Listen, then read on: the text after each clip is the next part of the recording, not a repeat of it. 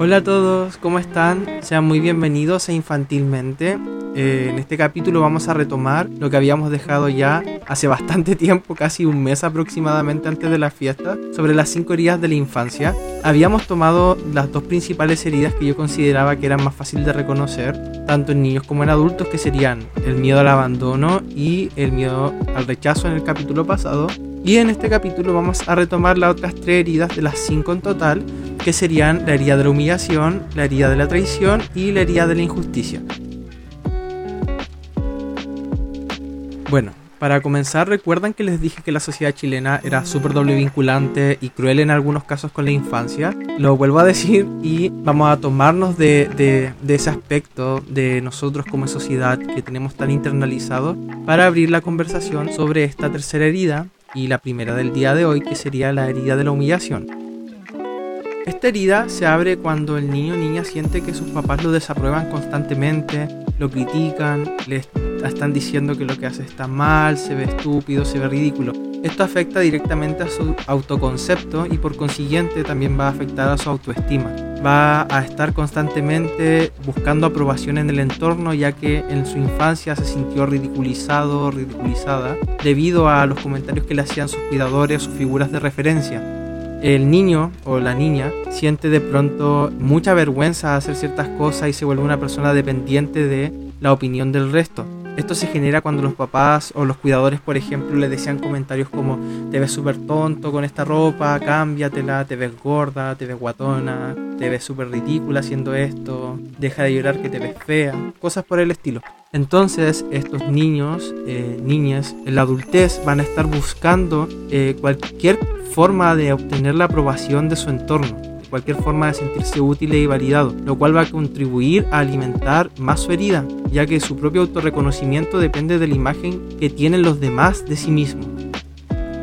Quienes han sufrido la herida de la humillación de niños tienen muchas dificultades para expresarse como adultos y es súper tendiente a ridiculizarse a sí mismo. Por ejemplo, cuando van a comer en público dicen ya, ya está comiendo el guatón o ya eh, está comiendo la guatona o cosas por el estilo. Ya que se consideran mucho más pequeños y que el resto. Entonces si se burlan ellos de sí mismos, nadie más lo va a hacer por ellos. Se consideran menos importantes, menos dignos, menos valiosos o menos capaz de hacer lo que ellos quieren en realidad. Son personas que tienden a olvidarse de sus propias necesidades con tal de complacer a las personas que están en su entorno, ganarse su cariño, su respeto y su aprobación.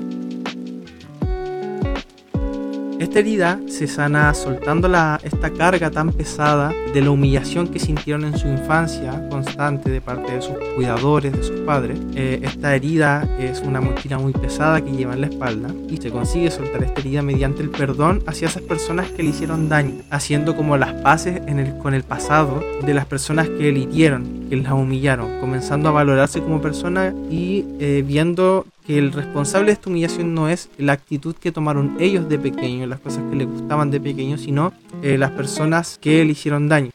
La crianza respetuosa, el trato empático y afectuoso es una forma segura de prevenir esta herida de la infancia. La cuarta herida sería la herida de la traición o el miedo a confiar. Esta herida surge cuando el infante se siente traicionado por su cuidador que no ha cumplido una promesa, es decir, como estos papás que siempre dicen vamos a hacer esto, te prometo que vamos a ir a este lugar, te prometo que vamos a lograr hacer esto, te prometo que vamos a salir de la ciudad este fin de semana y no lo cumplen y los papás los ven como algo súper inofensivo, los cuidadores lo ven como algo súper inofensivo, como ya le voy a mentir para que se deje de molestar. Esto en realidad provoca una herida debido a que no hay congruencia con lo que dice el cuidador a lo que está actuando. Es decir, el cuidador dice una cosa pero no tiene congruencias con su conducta.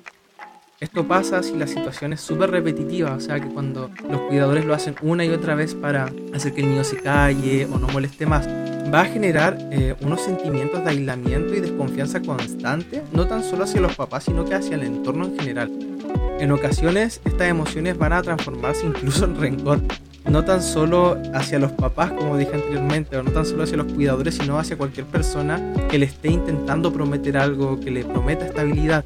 También puede generar envidia en el niño cuando no se siente merecedor de lo prometido y las otras personas sí lo tienen. Por ejemplo, pueden sentir envidia cuando el papá les dice vamos a ir a este lugar, no cumple la promesa. El infante se va a sentir primero que todo traicionado. Posterior a eso, va a sentir que si no le, si no le cumplieron lo que le prometieron es porque no se lo merecen. Entonces cuando lo vea que otras personas lo tienen, por ejemplo otro compañero del curso viaja, otro compañero del curso hace otra cosa, van a, a sentir no tan solo pena, sino que también van a sentir envidia generalmente e incluso van a empezar a sentir desconfianza hacia cualquier otra persona, como dije recién, que le intenta hacer una promesa.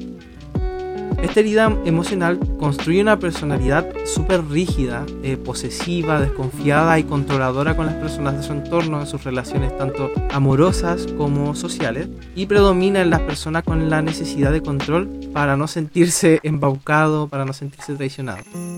Son personas que dan mucha importancia a la lealtad, pero que suelen distorsionar este concepto, o sea que necesitan una lealtad que es extremista. Son posesivos al extremo al punto de no respetar la libertad de sus amigos, de su pareja o de sus familiares, y el espacio y los límites de los demás no son conocidos para estas personas. Sanar esta herida conlleva un trabajo sobre la paciencia, sobre la tolerancia y volver a resignificar la confianza en los demás y la delegación de responsabilidad en otros para evitar traspasar esta desconfianza a los demás y que se genere, por ejemplo, una profecía autocumplida. Porque si estás desconfiando de alguien, esta persona va a sentir pena, va a sentir cierta desconfianza también hacia por qué tú desconfías de él o de ella. Entonces esto puede traer consigo problemas generando una profecía autocumplida. Debemos como adultos no prometer en vano a los niños, mostrarnos congruentes o coherentes nuestras palabras con nuestras conductas y cumplir siempre las promesas. Por lo tanto hay que hacer promesas que sean realistas, cumplir siempre la promesa que se hace a los niños. Recuerden que ellos recuerdan súper bien. Por último, chiques, la última herida que vamos a ver hoy es la herida de la injusticia. Esta herida emocional se origina cuando los cuidadores son muy fríos y rígidos. Ya sabemos que hay varios estilos de crianza y hay algunos que son más rígidos, otros son más, eh, ¿cómo podría decirse? Laxos en cuanto a los temas de permisos, de amor, de cariño, incluso pasando desde lo más rígido hasta la negligencia total.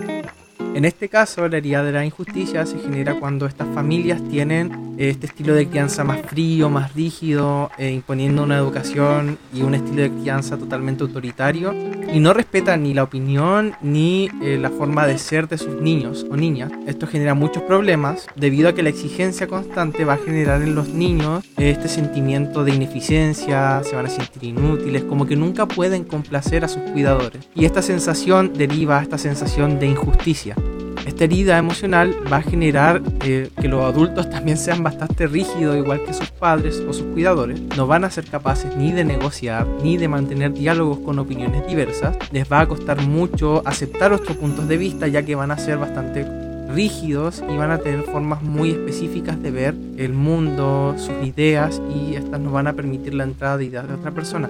Dan mucha importancia eh, a sus propias creencias, sus valores y sus intenciones suelen girar en torno a ganar poder e importancia siendo fanáticos del orden y del perfeccionismo la forma de tratar esta herida en psicoterapia o como trabajadores sociales o como pedagogos, idealmente con terapia, pero también pueden trabajarla eh, otros trabajadores de la infancia, es eh, trabajar esta rigidez mental cultivando la flexibilidad, la tolerancia y la confianza hacia los demás. Se previene esta herida trabajando en los niños el respeto por la diversidad de los demás, la tolerancia a las opiniones de otros, a las creencias de otros y practicando, como en todas las otras heridas, la crianza respetuosa, la expresión de sentimientos y el intercambio de ideas. Espero le haya gustado el capítulo de hoy. Cualquier sugerencia de temática para el siguiente capítulo o los siguientes de este, me pueden escribir por interno en el Instagram Imago Psicología. Y estaba pensando en quizás también abrirme un Twitter del podcast para que puedan ahí también irme tuiteando cositas sobre dudas, eh, eh, algunos consejos para mejorar. Y eso más que nada, o sea, me gustaría también si pudieran darle me gusta si lo están viendo en YouTube y si lo están escuchando en Spotify. Ojalá puedan apretar la estrellita que está justo nota abajo del programa en general para que puedan calificar mi podcast. Es muy simple, simplemente tienen que apretar la estrellita, no importa si ustedes son premium o no, y tienen que calificar el podcast eh, de 1 a 5 estrellas. Entonces nos vemos en el siguiente capítulo del podcast Infantilmente, donde vamos a seguir hablando de salud mental infanto-juvenil. Muchas gracias.